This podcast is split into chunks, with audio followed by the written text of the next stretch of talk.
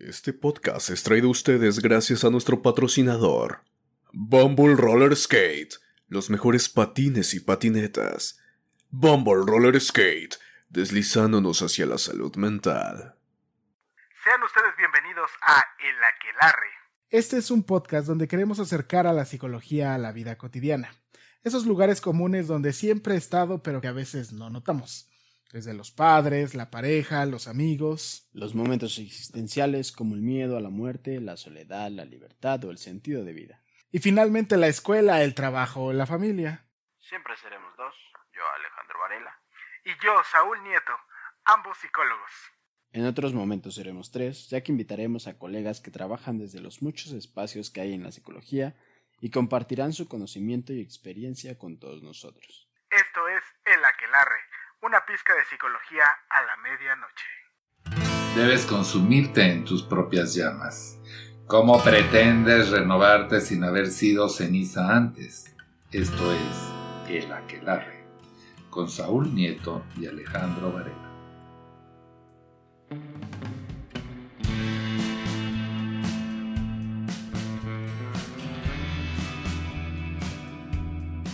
Tal, qué tal? Muy buenas tardes, muy buenas noches. Es verdad, es correcto. Está usted entrando a su estación, a su espacio, a su momento, al instante favorito de los martes a la medianoche. Que a esa hora salimos. Pero no sé a qué hora esté escuchándolo, el aquelarre. Como todas las veces, no me encuentro solo. Esta vez, en una mesa de seis, nos encontramos solo dos del equipo de la aquelarre porque la productora anda en chambeación, anda en la trabajación. Eso dice. Pero todos sabemos que ellos Daniel se tomaron su puente de Huagulín. Sí, es cierto, porque estamos grabando, este, pues dependiendo, ¿no? Porque el Halloween es el 31, podría decirse que es pre-Halloween. Por eso es el precopeo Ajá, para el buen pues sí. del Halloween y matarla el día de El muertos. Día de Muertos, así es. ¿De qué te vas a disfrazar, Paquito? ¿Ves? Ya me pusiste ansioso. Empezamos mal. Pues es, sí va a ser un tema, este, ansiosillo. Entonces, mira, vamos a empezar así. ¿De qué te vas a, de qué te vas a disfrazar? ¿De qué me voy a disfrazar? Mm, ah, puta madre, no ¿De esperaba puta? eso. Me vería fabulosa y sabemos que no sería barato. Fíjate que, ¿sabes, sabes yo de qué me voy a disfrazar? Ahora ¿De que, que subimos la imagen de la frase de la semana. Para aquellos que no han visto, vean Kinky Boots. Es una película maravillosa. De hecho, Británica. británica, está basada en un musical, este, que también es maravilloso, pues yo solo he visto la película, pero yo soy, yo me voy a disfrazar de Lola, de la protagonista, así es Lola, voy a ser Lola, Pero dilo bien. así de Lola. Además me queda porque el protagonista es un güey, es un afroamericano de un 85 creo, mire más, ese Sí, güey, sí, sí.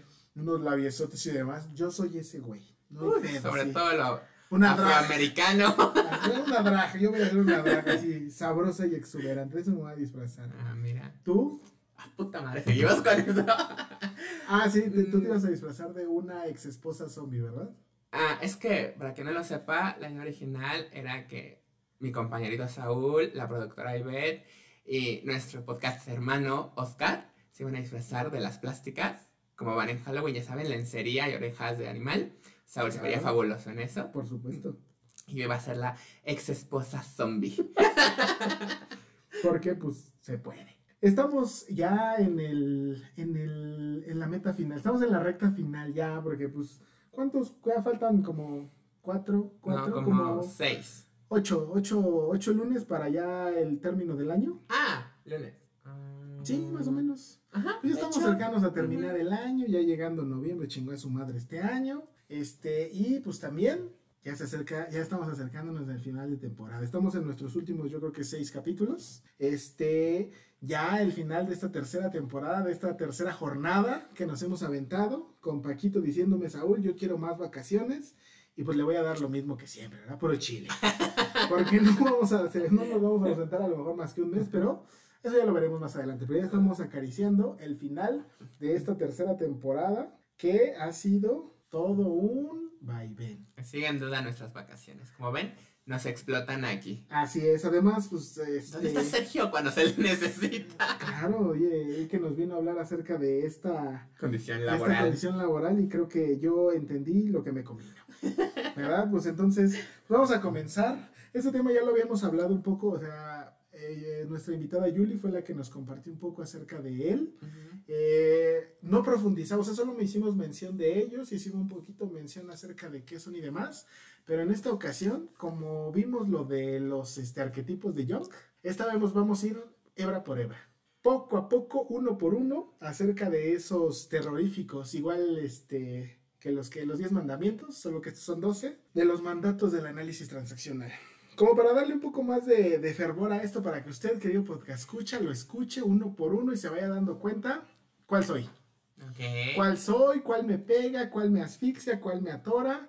Para que vaya corriendo directamente con su terapeuta de confianza y le diga, valedor, dime que esto no es verdad. Sálvame y libra, dime que esto no es verdad, por favor. Entonces, pues vamos a darle. Capítulo número 71. El terror. Los 12 mandatos del análisis transaccional, parte 1. Ok.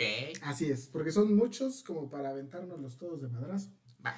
Habrá que ir aderezando con nuestras anécdotas. Ok. Daniel se me escapó otra vez. Hijo de la hizo precopeo de Halloween. Sí, no, no inventes, sí se pasa porque en realidad sí tendría que haber este, sí tendría que haberse rifado con, con sus anécdotas, porque en realidad eh, van a ser bastante interesantes. Aquí vamos a pegarle a, a nuestro sentir.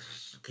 Nos vamos a desnudar para usted, querido podcast. Escucha, nos vamos a abrir nuestra alma con ejemplos de la vida real acerca de cada uno de estos mandatos. Por eso cuando llegué tenías en la mesa una botella de aceite. Así es, ya estaba pensando pendejadas.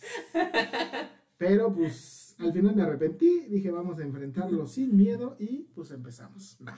Eh, vamos a recordar, o sea, los mandatos, eh, acuérdense que son parte de este, esta herramienta, este modelo que se le llama el análisis transaccional. Ok. El análisis de las transacciones. Eh, los mandatos, dice aquí, son clases de estímulos negativos.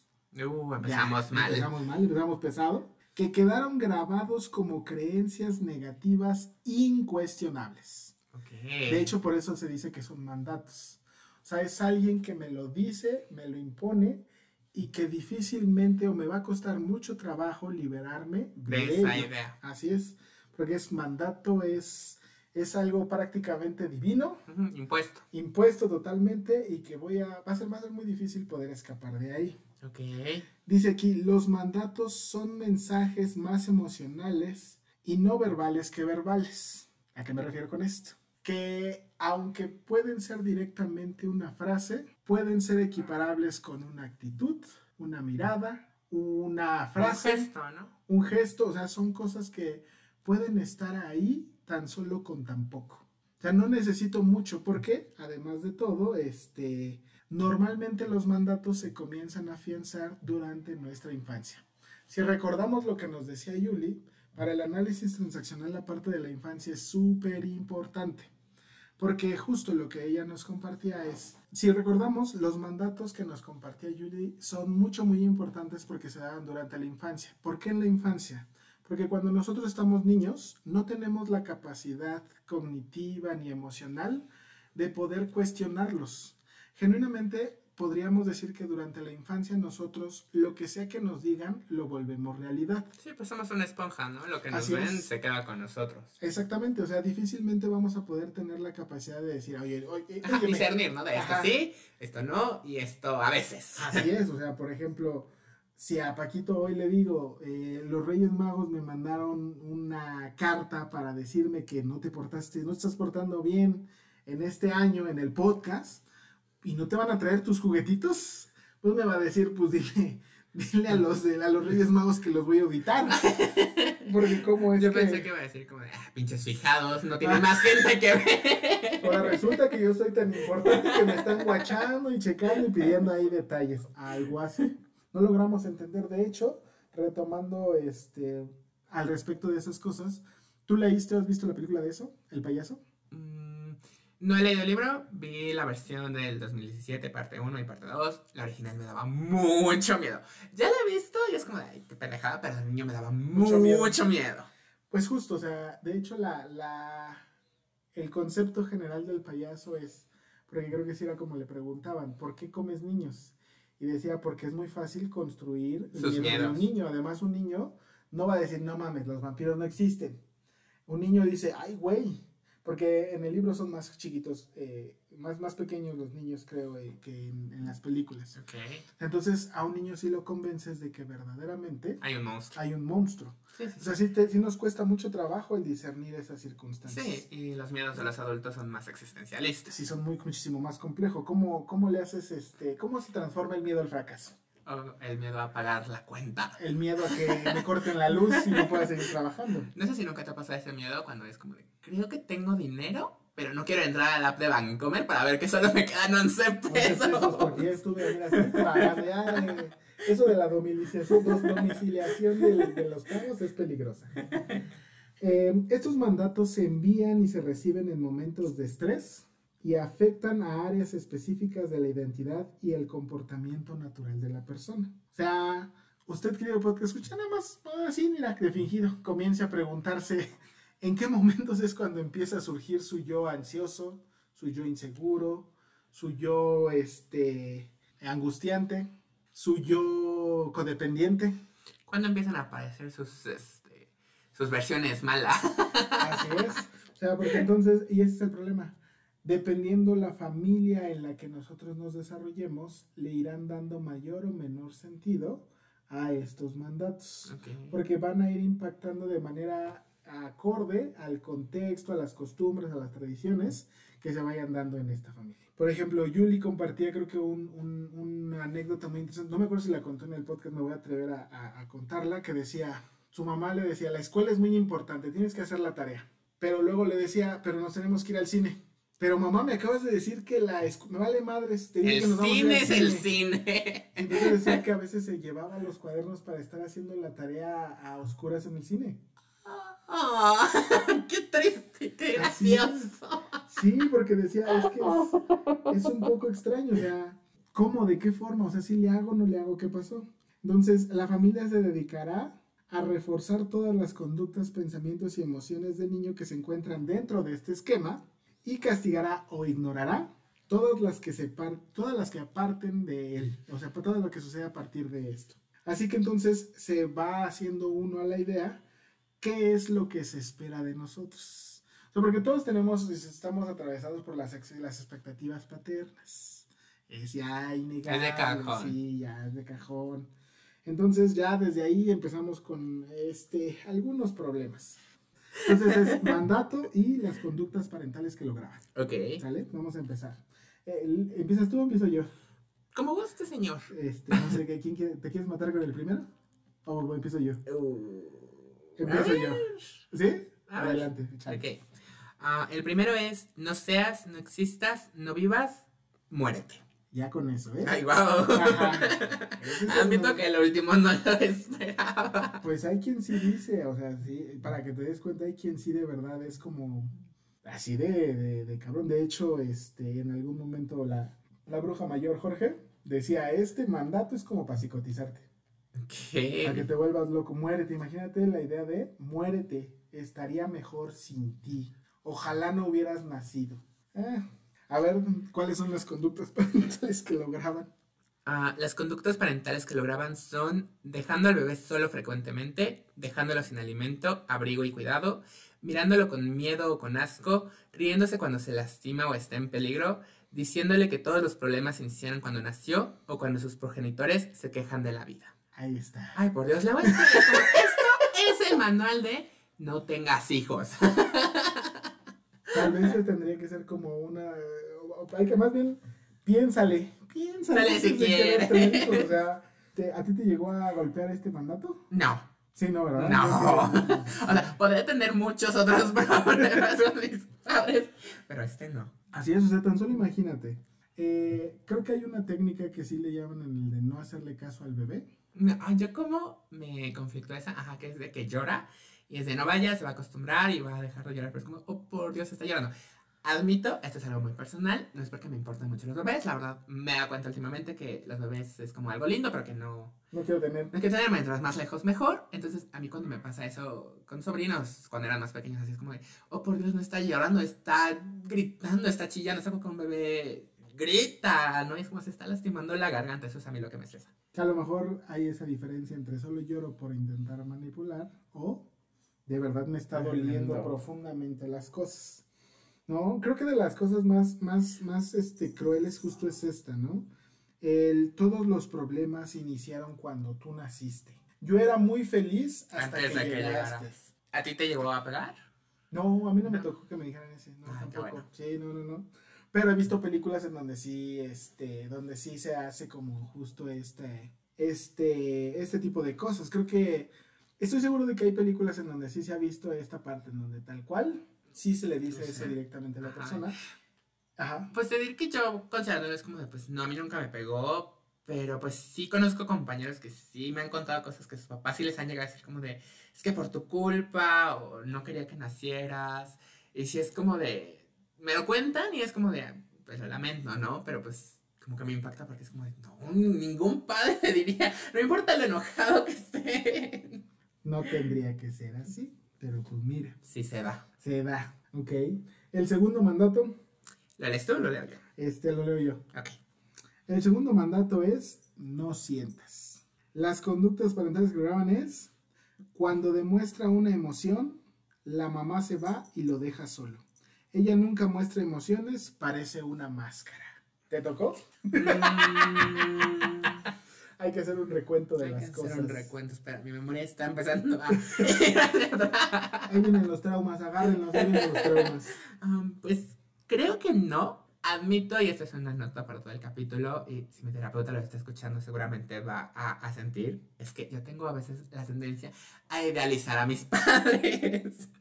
Entonces, pues como que sí estoy como de, "Mm, sí pasó, yo estoy como que queriendo no recordar que haya Sucedió. que haya sucedido, ¿no? Um, yo diría que no tal cual, porque pues cuando lo pienso, pues no mi...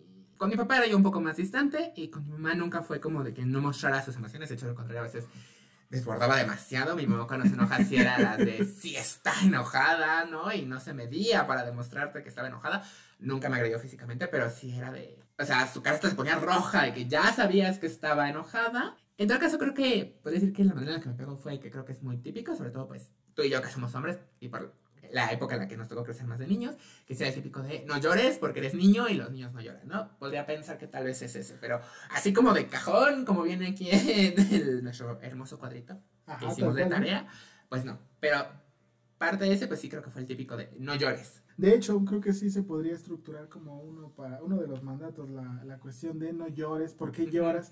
Creo que una frase muy peculiar de las madres es, te voy a dar algo para que Ajá, llores, ¿No de llores verdad. o te voy a dar una razón para, para que, que de llores de verdad llores. Que creo que esa Esa nunca me la este, dijeron. Esa sí nunca me la dijeron. A mí sí. Yo No, creo que mí- sí estoy seguro de que A mí sí. no, creo que lo que sí puedo recordar es que, pues, mi mamá nunca me lo dijo, pero mis tíos sí me llegaron a decir como de, no llores, los hombres no lloran. Y mis papás nunca les dijeron el punto de, no, pues, déjalo si quiere llorar. Entonces fue como de, no me lo dijeron, Pero tampoco, pero cuando presenciaron que pasó, tampoco me, me Ajá. tiraron paro. ajá, No me dieron esquina. mi barrio no me No respaldó. me respaldó, sí, sí, cierto. Sí, o sea, por lo menos esa parte no, mi mamá tampoco fue nunca como de dejarte ahí en la emoción. También tuve una mamá explosiva, sí. mi mamá es igual blanquita como yo, entonces, no, pues ya la veías roja como jitomate, dices, Dios de mi vida, aquí ya se nos viene Vietnam. Entonces, pero sí, o sea, realmente, este, ella sí mostraba evidentemente sus emociones, particularmente el enojo. Es que eso es curioso, favorito. ¿no? Porque es como de, ¿por qué la que más demuestras es el El enojo? enojo. Sí, o sea, sí la llegué a ver triste, feliz, pero Pero nada como el enojo. nada como el enojo, ¿eh? O sea, incluso era como de, ¿me quieres reforzar el enojo? ¿Qué pasa? Entonces, sí, esa sí es como una mucho, muy, este, Marcada. muy marcada. Eh, el tercer mandato, El tercer mandato es, no pienses, chingada madre. Y la característica, o las conductas más bien que lo graban son, cuando el niño se pregunta si es criticado o ignorado, cuando observa que no hay comunicación y exhiben rebusques de rabia, ansiedad, confusión. Ok. ¿Te tocó? No estoy seguro si entraría como esta parte de, eh, no, estás muy chico para opinar. Mm, A mí me aplicaron esa, pero te diré que a mí nunca, porque ves que hay una etapa ahí, según yo, es como entre los dos o tres años que los niños se vuelven muy de Ah, ¿por los qué? porqués. ¿No? Sí, sí, sí. A mí nunca me lo eh, prohibieron, de hecho creo que ese es como, o sea, no diré que tampoco quería que me lo prohibieran, pero pues tú podrás confirmar que yo soy mucho de preguntar. Ah, sí. Y nunca lo pregunto como por molestar, pero es como, de, me gusta saber, entonces es como de, ¿por qué? ¿Y por qué harías? Y en este caso, ¿qué harías? Entonces yo sí soy mucho de preguntar, creo que como nunca me pusieron un límite en ¿En los porqués? en los porqués o en preguntar. ¿Y, si, qué tal si, ¿Y qué tal si más bien nunca te dieron la posibilidad de los porqués que ahora que eres adulto preguntas mucho el porqué? Tal vez sí, pero es que nunca me dijeron el punto como de deja de preguntar, más bien fue como que en un punto me ignoraban, entonces yo seguía preguntando y nunca conseguí respuesta, pero nunca fue como de ya cállate, deja de preguntar, fue como de "Um, sí. Después, ah, sí, eso. y también la que dices, que es como de estás muy chico para opinar. ajá. Fíjate que no, aquí tampoco yo recuerdo que me haya golpeado particularmente esa parte, pero creo que no sé si podría entrar más bien como, podría ser a lo mejor un tanto como los gustos muy particulares que no se entendieran, no eran como tan preguntados. O sea, por ejemplo, algo que a lo mejor no es, no me gustaría que mi hijo desarrollara, no le doy tanta importancia como él me lo, me lo quiere compartir o me lo quiere decir, como el de, eh, papá, quiero, quiero, quiero ser dibujante. Ah, sí, sí, y vemos, ¿no? Como el, ajá, después. O qué bonito que dibujas, pero pues acuérdate que de esto no se vive, ¿eh? Creo que eso tal vez podríamos, yo sí podría decirlo hacia el último, um, porque pues ah, en mi familia siempre sí fue más como lo académico, Ok. ¿no? Y las ciencias duras, que las humanidades era más como de, ah, pues qué bonito, pero pues... Y justo ese, y el que sí decía eso eso no te va a dar de, de, comer. Yo no, no me acuerdo, no estoy seguro si sí lo, lo escucho así muy bien, pero creo que sí había como una marcada y sutil línea entre, pues qué bonito que te guste leer mucho, pero acuérdate que, pues yo necesito que saques mejores calificaciones en otras materias, Sí, sí, ¿no? sí. Ya sabes, ¿no? Mi gran, mi gran Matemática. este, de toda la existencia, las pendejas matemáticas. Ok. Siento que contigo aplica ese meme, no sé si alguna vez lo has visto, que es como de los maestros en los 90 de nunca vas a traer una calculadora todo el tiempo en el bolsillo. Ah, sí, es como "Ah, claro. pinche maestro, vea, traigo un celular con calculadora. todo el tiempo. Fíjate, creo que a lo mejor podría, podría ser un poco de esa parte. También como estas cuestiones de yo tengo curiosidad de preguntar algo o a veces como la forma tan sutil de ver las cosas como niño y que en corto dicen, está mal. Una de las, ahí tengo una anécdota que creo que tiene a lo mejor un poco de sentido. Eh, estaba, yo hice mi servicio en el papalote, estábamos en el área de morritos y entonces uno dibuja y me dice, mira, hice un tiburón. Entonces lo volteo a ver y le digo, ah, sí es cierto, es un tiburón. Y entonces la mamá le dice, no, eso no es un tiburón, así no son los tiburones. Y entonces le digo, sí, sí es un tiburón. Y el niño me dice, sí, mamá, es un tiburón. Entonces le digo, lo dibujaste de panza, ¿verdad? Me dice, sí, y levanta la cabeza y había un pendejo tiburón ahí arriba. Porque hay una zona en donde están como los animales, pero si volteas, no es que estén de lado. No, están de están panza. ajá, de panza en punto horizontal, pues el niño vio hacia arriba Y copió lo que vio. copió lo que vio porque dijo, ah, pues sí, ese es un tiburón, o sea, lo vi, ese me llamó la atención cuando lo vi de lejos, dije, ah, es un tiburón, pero lo hizo así, hacia arriba. Entonces podría entrar un poco de esa parte, o sea, hasta en algo tan sutil como eso puede ser. Eh, el cuarto mandato, Te toca. Híjole, a ver, no crezcas. Uh, Hablando de... Ese es uno de los difíciles, ¿eh? Porque esto de que a nadie le gusta crecer y ser adulto es, es muy cabrón. Familias que sobreprotegen. Le hacen todo al niño mucho más allá de lo que necesitan. O afirmando que la vida de adulto es muy dura o penosa. Retirando las caricias cuando el hijo llega a la pubertad. Por festejar comportamientos regresivos o llamarlo chiquito o bebé en edades inadecuadas para esa designación. ¿Te pega? sí, no. A ver. Mm, sí tuve una familia que me sobreprotegía mucho. A mí y a mi hermana somos niños adultos, ya somos adultos. Este, Ya, ya se contestó, ya se contestó. sobreprotegidos. Am, entonces, diría que sí, pero aquí viene mi pero, para no hacerme sentir tan mal. Yo creo que es algo también un poco ah, generacional, ¿no? Yo lo noto con varios compañeros, Ok. que es como también lo que más les pega, que es como de no quiero crecer, es como ya tenemos casi 30 años, pero es como de no quiero crecer. Y el miedo a la vida adulta. Entonces, no sé también si es algo de la cultura muy mexicana, el punto de sobreproteger a los hijos, porque aunque sí, yo lo reconozco, fui un chico sobreprotegido, este, realmente no noto que sea algo, o noto que sí es algo que se repite muy, Sí, sí. muy comúnmente en muchos de mis compañeros. De hecho, yo sí me identifico con ese meme que dice los primeros 30 años de la infancia son los más difíciles. Son los más difíciles, no intentes. Es que la cultura mexicana suele ser una cultura muégano.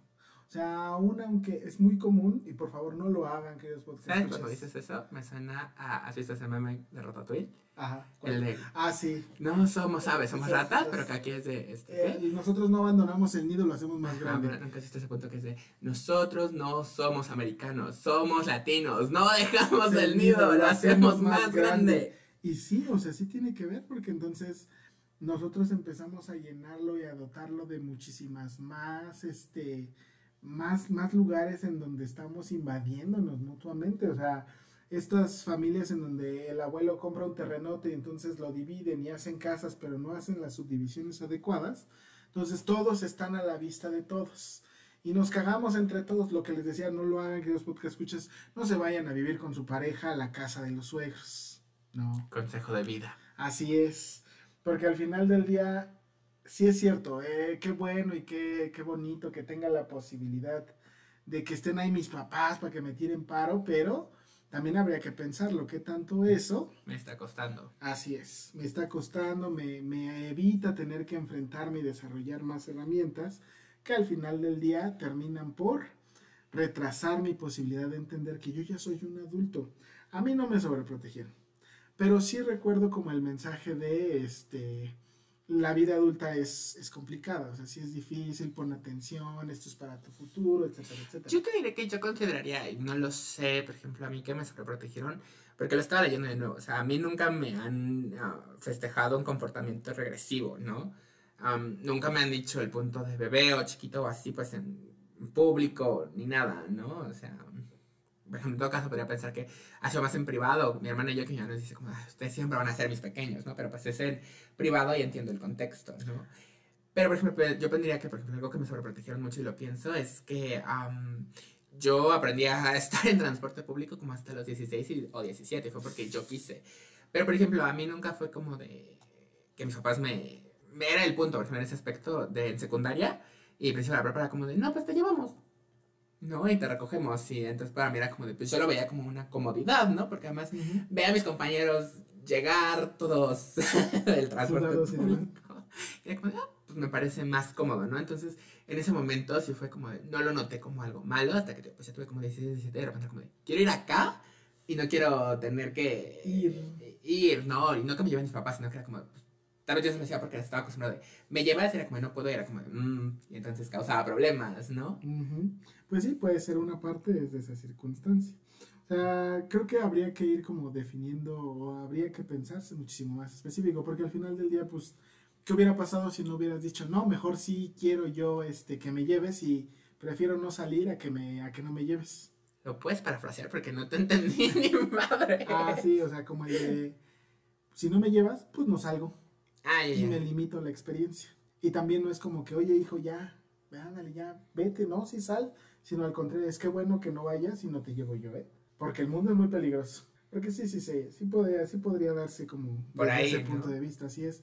Está bien que no me la pongan tan difícil como a ellos les tocó, pero tampoco que me la pongan tan, este, tan fácil que no me Creo mueva. que por eso tal vez te digo, y yo lo noto, o sea, yo sí reconozco que este a mí sí me, Te pegas. sí me pega, pero sí lo noto como de, no, pues veo a mis demás amigos o compañeros de mi edad, que no les pegas, como, lo noto realmente que es una tendencia muy, Generación. muy generacional, pero creo que es porque creo que es como uno que los padres que intentan ser buenos padres lo hacen sin darse cuenta, porque caen en el punto de, quiero darle una vida mucho más fácil de la que yo tuve, pero no sé en qué punto el límite ya me Se estoy pierde. pasando, ¿no? Así es. Creo que esto aplica en el punto de, esto se va a dar por buenas intenciones, También. no por... Pues no necesariamente, pero sí, este, como dicen por ahí, a, aún el camino hacia el infierno Está lleno de buenas intenciones. El quinto mandato, No seas niño, apúrate a crecer. Se induce a que abandone sus necesidades para ocuparse de las de sus familiares. Se le obliga a cuidar su- a sus hermanos, obligándolos a dejar sus propios entretenimientos. se me caga, me caga, lo odio, lo odio y lo detesto. Te pegó, ¿verdad? No, pero sí está muy marcado en, en- en- en la familia. O sea, sí lo veo de, de- de otros primos cuyos nombres no voy a mencionar. Pero saben quiénes vaya- son. Vaya, vaya, hay susceptibilidades, pero sí. O sea, de entrada es, ¿por qué yo, hermano mayor, Pero en primera entrada, ¿por qué tengo que ser yo el ejemplo de nosotros? Yo soy yo y lo que yo haga es cosa mía. Y la segunda es, ¿por qué yo tengo que cuidar a mis hermanos chiquitos? ¿Qué acaso mi mamá no pensaba qué chingados pasa por su cabeza que no tiene ningún sentido que tenga más hijos de los que pueda cuidar? Entiendo que tiene que irse a trabajar, pero de eso a que ya tenga yo que hacerme cargo de ellos. Oye, pues no había buenos programas. Ah, bueno, Y sí. el invierno fue largo. Ya, pero a lo mejor lo entendería, ¿no? Un poco si ah, son dos, pero cuatro. De hecho, yo tengo también unos primos, son tres, ah, son dos chicos y una chica. Eh, con ella no me llevo también, los dos los quiero mucho. Ok. Pero a mí sí me pasó y la verdad es que ellos ya se empezaron a llegar bien hasta que fueron adultos porque ellos sí vivieron el punto de cuando nace el primero, él se tiene que hacer cargo de su hermana. Cuando nace el último, la hermana se tiene que hacer cargo del otro, pero si era como de, pues levántalo y vístelo y bañalo y mándalo a la escuela, eh, pero tú además vas a la escuela. Es que creo que ahí es cuando empieza a ser el límite, porque entonces no es lo mismo que a lo mejor yo le echo un ojo a mi hermano. Ah, en el favor, no ¿no? te De, partas tu de, madre. oye, ahorita vengo 15 échale minutos. cuido, o a lo mejor solamente es échale un ojo. Pero eso de ayúdale a hacer, eso que acabas de decir, ayúdalo a vestir, ayúdalo a la tarea, vigila lo que, que coma, esas son responsabilidades de un adulto. Porque entonces yo, yo incluso puedo asimilar que dejo de lado mis necesidades Por las de alguien más. por las de alguien más. Y entonces por adulto o como adulto, yo voy a estar cumpliendo o saciando las necesidades de los otros en lugar de las mías. Saúl, que acabamos de aclarar. Los primeros 30 años de la infancia son los más difíciles. Y mira nada más. Y mira nada más. O sea, este sí sería importante que ustedes se dieran cuenta. O incluso el hecho de mis papás se viven tan ocupados que no tienen tiempo para mí que soy niño. Entonces más me vale crecer en chinga o volverme como más adulto. Creo que este les pega, no tan feo, ¿no? De este cargo, pero mucho a los primogénitos, Ah, sí. ¿no? Sobre todo si llegan a tener un hermano menor. O sea, tal vez los papás no se los van a encargar de vístelo, cuídalo o algo, pero es como de, ay, ahora la atención tiene que estar en el pequeño, entonces como de, tú ya medio te sabes vestir así, tú puedes, tú puedes. O sea, aquí estoy si me necesitas, pero tú puedes. Pero échale más ganas tú solo. Sí, en algunas veces eso es cierto. Eh, y vamos por el último que es no seas tú mismo, tú misma. Querían una niña y nació un varón, o viceversa, que fuera rubio si nació moreno, que sea alto si es bajo, o al contrario. Espera, esperan que rinda más de su real capacidad. Uh, Mm, yo pienso que no me queda. o sea, no está seguro, no está, podría, Podría, ser, podría ser, porque a lo mejor, o sea, me queda claro que todos los papás generan una expectativa sobre los hijos, pero es, creo que la expectativa de lo que yo quería que fuera, de lo que ellos querían que fuera, se dio más entre el lapso de la secundaria y la prepa. Ya no, no estoy seguro que apliquen tanto, más bien siguen siendo el daño. Oh, a ver, santo Dios. Ya empecé a dudar. ¿Qué, ¿Qué querían? O sea, ¿tú qué crees o percibiste que tus papás querían que fueras en esa época y que pues obviamente no fuiste? Ingeniero, ingeniero o químico, porque en algún momento enuncié O abiertamente. químico ingeniero. O químico ingeniero, pues. O sea, tan solo de- me planteé ser ingeniero biotecnológico ahí en la UPIBI. Ay, no mames. Sí, químico bacteriólogo, lo hice dos veces el examen para, para hacer eso. O sea, pero creo yo que, este, pues sí, o sea, no, no querían que yo fuera precisamente este, psicólogo. O sea, esa es una realidad. Como que no Lo sé. aceptaron, lo, lo aceptaron de que no querían. Y está bien, que bueno que estén bien con ello, creo yo. Si no, pues ya me desmentirán ellos, me reclamarán después. Pero es eso. O sea, pero en esencia creo que este es más cabrón, que suele ser como el de, ay, me decepcionaste por ser niña. O ay, me decepcionaste por ser niño. O ay, yo quería la genética pega y entonces... Yo quisiera pensar que bajo am, el marco de la cultura moderna ya no tendría que haber tanto problema con si es niño o niña, ¿no? Porque pues, quién sabe qué vaya a pasar en, en Pero, unos pues, años. Incluso, pero... Pero, por ejemplo, decir, eh, en el de la apariencia me da mucha risa. No sé si nunca has visto ese típico meme que pone la foto de un bebé Gerber noruego más blanco que nada, ojos azules, Ajá. rubio como el sol, y la foto de los papás que es como de. "Mm, son dos bellezas autóctonas. y que a veces meme que pone, ¿no? De, Nuestro bebé, o como lo queremos, y que el meme es que alguien responde de, ¿se lo van a robar o qué? Porque de plano no va a salir así. Así es, o sea, de repente sí ah, se generan expectativas. porque Irreales, muchas- pero sobre todo irreales, porque creo que es es válido, no diré que es sano, pero creo que podría ser válido que con tu pareja, eh, sobre todo pues si es una pareja, o sea, creo que, digo, no es, eh, no es sano, pero creo que podría ser algo válido si tienes una pareja, sobre todo heterosexual, ¿no? Donde el bebé va a nacer de manera biológica, Ajá. ¿no? Que si, pues comentas con tu pareja como me gustaría que tuviera mi nariz, o tu nariz, o mis ojos, o tus ojos. Pero pues sabes que sí existe cierta probabilidad, ¿no? Pero pues de ese punto, digamos que ninguno de los dos tiene ojos azules, ninguno de los padres tiene ojos azules, y decía el punto de, pues quiero que salga con ojos azules, pues solo ¿De que el lechero tuviera ojos azules. No, pues también, ¿no? O sea, yo me imagino con mi hijo jugando fútbol y no le gusta el fútbol. O yo me imagino con mi hijo haciendo actividades físicas y no le gustan ese tipo de cosas. Este, yo me imagino con mi hija siendo científicos en un... Ya le compré todos los, los juegos de química, mi alegría, y ella me dice, ay no papá, yo quiero ser diseñadora de moda, así es como de en el Cobra o viceversa. Es mi princesa, va a ser mi princesa y es de estas que le gusta venir empapada en lodo hasta la cabeza y tú así como... Lo que se le dice erróneamente, marimacho. Machorra. Así es. Pero justo esas son como esas partes. Entonces, pues ahí está, queridos podcast escuchas. Ya tienen las, las primeras seis para que comience usted a, a A hacerse la idea, a preguntarse. Estaré ahí, caeré en alguna de ellas, me llegará a golpear. Este, ¿dónde quedó la bolita? Y para que comience a preguntarse si esas cosas están causando mella en su presente. ¿Sale? Recuerden seguirnos a través de nuestras redes sociales. Estamos en, Facebook, Instagram y YouTube. así es como el Aquelarre Podcast. Dele me gusta, compartir, like, guardar publicación, activar la campanita, etcétera, etcétera. Para que le lleguen todas las notificaciones de nuestras andanzas. Y este, recuerden seguirnos en las plataformas de podcast. Suscríbanse. Ahí estamos todos los martes a partir de la media noche. Eh, un singular besote en el yoyopo a nuestro querido ausente Alejandro Dinamita Café. A nuestros ausentes, ¿eh? Porque Ah, sí, la productora también se tomó su puente. Se tomó su puentesazo, entonces pues nada más. Eh, tú dices la frase, yo la digo. No, pues tú, por favor. Ah, esta vez yo la digo. Ay, güey. Ahí les va. La vida no se vuelve insoportable por las circunstancias, sino por la falta de significado y propósito. Uh, ¿Tiene autor? Víctor Frank. Uh. Ahí lo tienen, queridos podcast escuchas. Recuerden, todos los martes a partir de la medianoche nos vemos el siguiente martesito. Hasta la próxima. Hasta la próxima. Feliz Halloween.